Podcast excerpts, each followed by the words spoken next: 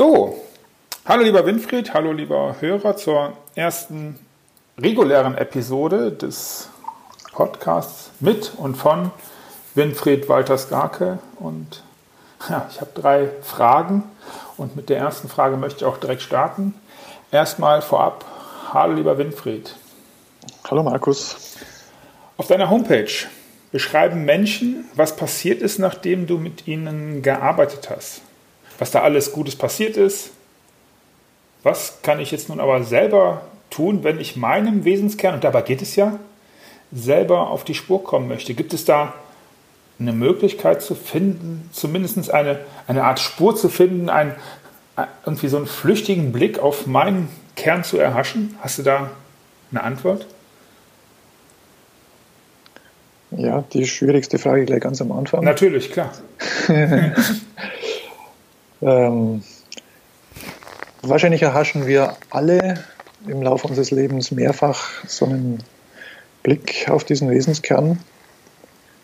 Ähm, die meisten vielleicht dann, wenn sie sich im Flow fühlen, wenn man so das Gefühl hat, jetzt stimmt alles. Das Gemeine daran ist, dass man die Umstände so schwer identifizieren kann, die das Ganze ausmachen. Und zwar die es wirklich ausmachen. Mhm. Die äußeren Umstände kann man ja sehen. Ich sitze gemütlich auf der Terrasse oder bin mitten am Arbeiten und es stimmt gerade alles, ist alles wunderbar. Mhm. Wenn man all diese äußeren Umstände zusammennimmt, sieht man wahrscheinlich das Muster nicht, sondern hm, nimmt irgendwelche zufälligen äußeren Umstände und denkt, an denen liegt es. Und die will man immer wieder herstellen und wundert sich dann, jetzt habe ich doch alles hergestellt, was äußerlich da war. Warum kommt es nicht? Mhm. Das liegt tiefer drin. Tiefer drin. Drum okay. sage ich das mit diesem schwierigste Frage gleich am Anfang. Ja, ich bin sicher, wir werden in den nächsten Episoden immer mal wieder irgendwie auch auf dieses, ja, dieses Grundthema, glaube ich, kann man sagen, zurückkommen, könnte ich mir vorstellen. Okay. Lass mich die zweite Frage stellen. Wenn du zum Beispiel mit Unternehmern deine Arbeit gemacht hast, was bedeutet diese Arbeit, das Ergebnis dann für das spätere Arbeiten dieses Unternehmers. Also wird zum Beispiel dann das Unternehmen automatisch profitabler arbeiten? Ist das so? Kann man das sagen? Ähm, ja und nicht zwangsläufig, denn es braucht schon auch noch den Unternehmer, der unternimmt. Was die, die Wesenskernstrategie macht, ist, dass, der, dass ein roter Faden klar wird, dass Entscheidungen oder ich nenne es auch Unterscheidungen klarer werden, was ist denn zuträglich und was ist weniger zuträglich. Also diese Unterscheidungskunst wächst auf einmal, wenn jemand seinen Wesenskern kennt. Und das wird zu Erfolg führen. Jetzt kommt es natürlich darauf an, wie die Leute ihren Erfolg definieren. Mhm. Wollen sie tatsächlich mehr Geld oder wollen sie mehr Lebensqualität? Wollen sie sinnvollere Dinge tun? All das ist ja möglich. Mhm. Mhm. Ähm, unter anderem kann es eben auch Geld sein. Aber es kann ja auch sein, dass ähm, Geld sich nicht vermehrt, aber alles andere. Mhm. Ähm, Unternehmer- und Mitarbeiterzufriedenheit zum Beispiel. Und ja. da ist Zufriedenheit schon ein fast zu kleines Wort, weil es ist dann eher Freude, Unternehmerfreude. Freude, okay. Ähm, lass, vielleicht kommen wir da gleich nochmal zurück. Ähm, lieber Hörer, ähm, all das, was du jetzt hörst, ähm, kannst du ein bisschen nachlesen, äh, gerade auch was Unternehmer sagen, wenn sie mit Winfried zusammengearbeitet haben. Auf www.wesenskernstratege.de findest du natürlich in den Show Notes. Und das ist jetzt ein bisschen, wir sind natürlich sehr theoretisch eingestiegen das ist auch okay so, weil ich mit dieser schweren Frage einsteigen wollte. Jetzt lass mich dir in der dritten und letzten Frage für die Episode schon ein bisschen praktischer werden. Und zwar ähm, schreibst du gerade ein Buch und in diesem Buch nennst du Nina Hagen als Beispiel für einen Menschen, die ihren Wesenskern aus deiner Sicht ja, lebt, wenn man einen Wesenskern leben kann. Und dann, ja, und, und zwar ohne, dass sie die Arbeit mit dir gemacht hätte. Warum glaubst du, dass das bei ihr so ist? Und, und warum gibt es Menschen, die das hm, irgendwie natürlich hinbekommen, das so zu, zu leben? Hast du da eine Antwort für, für mich, für die Hörer?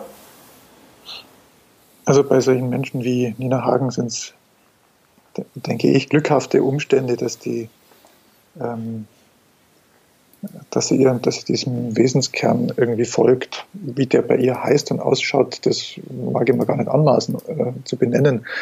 Nur wenn man sie beobachtet, dann scheint ein, ein innerer roter Faden am Werk zu sein, der alles zusammenhält. Äh, also ich kenne ja Nina Hagen und äh, ihre Songs und ihre Sachen, die sie so macht, schon sehr, sehr lang. Nur aufgefallen ist sie mir in einer Talkshow mit der Sandra Maischberger, die ganz verzweifelt war und gesagt hat, in deinem Kopf geht wirklich wahnsinnig viel durcheinander. Ja.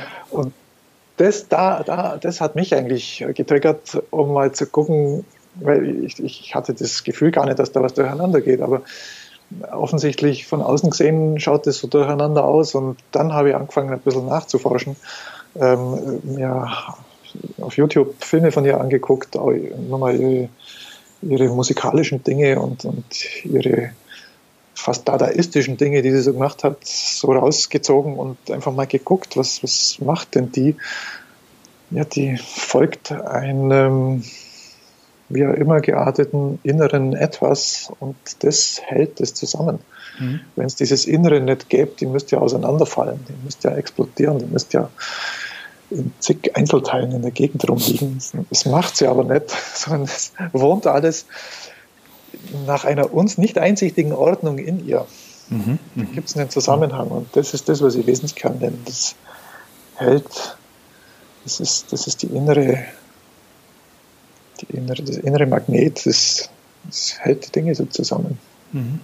Und von außen kann man nur beobachten, dass es so ist, dass da bei jemandem etwas zusammenhält. Wie das heißt und wie das funktioniert, das kann man eigentlich erst mit rauskriegen, wenn man damit arbeitet, wenn man nachschaut, nachfragt, das Muster benennt, dann kann man es vielleicht sehen. Aber ob so jemand wie die Nina Hagen das überhaupt wissen will, das ist die nächste Frage. Ich wollte gerade in die Richtung was fragen. Ja, Bei ihr okay. läuft es ja gut. Ja. ja, ja, tut's, oder? Bei ihr läuft es gut, kann man so sagen, oder? Natürlich kann man es bei Künstlern nie sagen, ob ähm, das, was sie nach außen zeigen, auch wirklich alles ist, weil in Biografien von dann verstorbenen Künstlern merkt man doch manchmal, wie unglücklich sie waren ähm, der Roy Black ist so, so ein Beispiel, mhm. der dieses schöne, liebe Schwiegersohn-Bild nach außen getragen hat und, und, mit irgendeinem kleinen Mädel, das so schön ist das Leben mit dem Stachel oder irgendwie so Stachelschwein oder so ähnlich gesungen hat. Ja. Ähm, der war total Igel, unglücklich. glaube ich, ne? Igel und Stachel. Ja, irgendwas in der Richtung. Ja. Der hätte am liebsten andere Musik gemacht, aber das Management hat ihn nicht lassen. Also mhm. bei Künstlerkarrieren kann man es nie genau wissen. Aber die, da, wo ich sie sehe, würde ich sagen, dass ihre Welt mit, natürlich wird sie da ihre Aufs und Abs auch erleiden. Das ist ja nicht immer alles Freude. Also nur die geht durch die Dinge halt einfach durch mhm. und trägt es dann wieder nach außen. Und das ist vielleicht auch ihr Heilsein, weil sie es nach außen trägt und andere teilhaben lässt. Okay. Andere verstecken sie ja und müssen hinterher zum Therapeuten gehen, weil sie es verdeckt halten und irgendwann knallt es halt raus. Okay. Dank dir. Sind wir schon am Ende der, der ersten drei Fragen und äh, lieber Hörer, wenn du dich jetzt fragst, warum geht das so schnell? Ja, weil es halt wirklich spannend ist und wir möchten es gerne immer auf drei Fragen komprimiert lassen. Und wie es jetzt weitergeht, ist zum einen möchte ich dich einladen, äh, die nächste Folge wieder zu hören. Da wird es um, hm, naja, ein Gegenteil von Nina Hagen. Äh, freu dich einfach auf einen, einen Menschen, der in eine andere Richtung sein, sein, sein, sein Wesen lebt, über das ich befragen möchte. Zum zweiten wird es dann außerdem auch um einen, einen Begriff aus der Persönlichkeitsentwicklung gehen. Aber jetzt zum Ende dieser Folge, und das ist das viel Spannendere, habe ich immer das, die große Freude, dass ich aus den Antworten, aus den drei Antworten, die Winfried mir jeweils gibt, meine Frage, die ich mir nicht aufgeschrieben habe, die ich nicht geplant habe, ja, aufnehmen darf, den Ball rüberwerfen kann zum Winfried, um dann ganz still zu sein und dem Winfried, er wird immer die letzten Worte im Podcast behalten, die Frage zu stellen. Und deswegen sage ich jetzt schon mal Tschüss. Lieber Hörer, bis äh, zur nächsten Episode. Meine Frage, meine Abschlussfrage an dich, ähm, kommt aus der ersten Frage, die du beantwortet hast, und zwar das Erhaschen, dieser flüchtige Blick auf, das, auf den Kern. Und da sagtest du, der könnte sein, dass man als Unternehmer oder als Mensch in der Arbeit voll aufgeht und diesen Flow hat. Oder es könnte sein, dass man auf der Terrasse sitzt und das triggert mich. Kann ich, der Markus, könnte ich meinen Wesenskern, könnte es Teil sein, auf der Terrasse zu sitzen? Kann das so einfach sein? Bis nächstes Mal, lieber Hörer. Ich freue mich auf deine Antwort. Tschüss, Winfried. Ja, so einfach kann es sein.